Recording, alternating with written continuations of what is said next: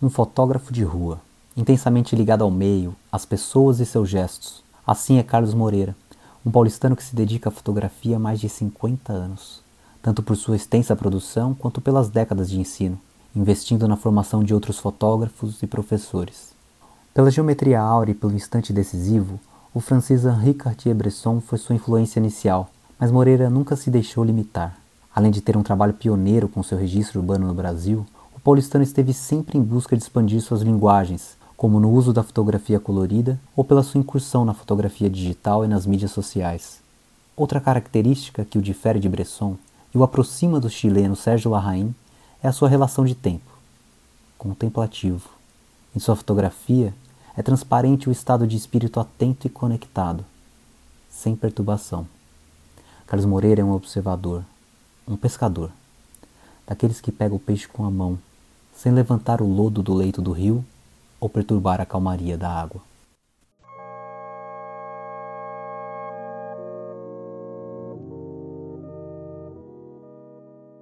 No programa de hoje, Carlos Moreira. Essa introdução foi um teaser, ou piloto, para um formato novo que eu rascunhei aqui para o programa. Algo que levou mais de um ano para de fato chegar aqui até você. E o que seria o tempo nesse oceano de imagens projetadas junto às ideias? Eu já perguntei tanto sobre o tempo por aqui e recebi tantas respostas diferentes, e não sei se eu nem sou capaz de imaginar o que, que o Carlos diria. Ainda assim, eu acho que chegou o tempo de dividir com você essa pequena homenagem a esse grande mestre. Além do que já foi dito, eu não ousaria começar aqui uma biografia do Carlos. Além de não ser o propósito desse novo programa ou desse novo formato, eu prefiro deixar o convite para que você faça essa descoberta. Afinal, existem várias camadas e novidades e uma nova mirada sobre o trabalho desse fotógrafo, educador e, por que não, pensador de imagens.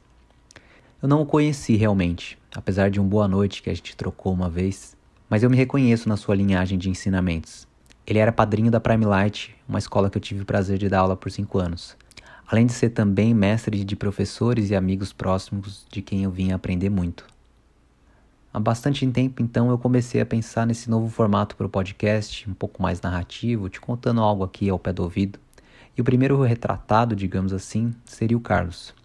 Pensando nisso, inclusive, eu comentei com a minha esposa sobre pedir uma pequena entrevista para complementar o material. Eu até sonhei que encontrava ele uma vez.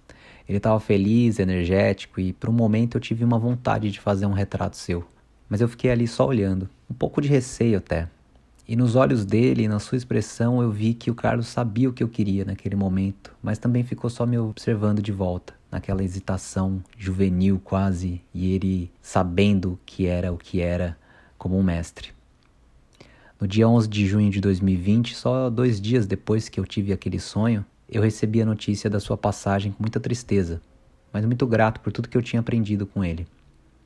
Por todas as suas ideias, seu imaginário e a sua partilha de conhecimento, Carlos é uma referência muito influente na fotografia brasileira, mesmo que, para como no meu caso, de uma forma indireta. Também sei que ele não era uma pessoa midiática, mas eu deixo aqui o meu registro e agradecimento por tudo que eu aprendi, por todo o sabor que é degustar a sua obra. Obrigado, Carlos. Bom, gente, se vocês gostaram desse formato bastante curto e né, sem uma entrevista necessariamente, sem uma conversa, e querem ouvir um pouco mais disso, querem ouvir de repente um pouco mais de qualquer outra coisa, fica aqui um espaço para você de repente deixar sua sugestão, seu comentário e compartilhar se você gostou. Eu agradeço por vocês que têm acompanhado o programa e fico esperando por um próximo encontro. Até mais.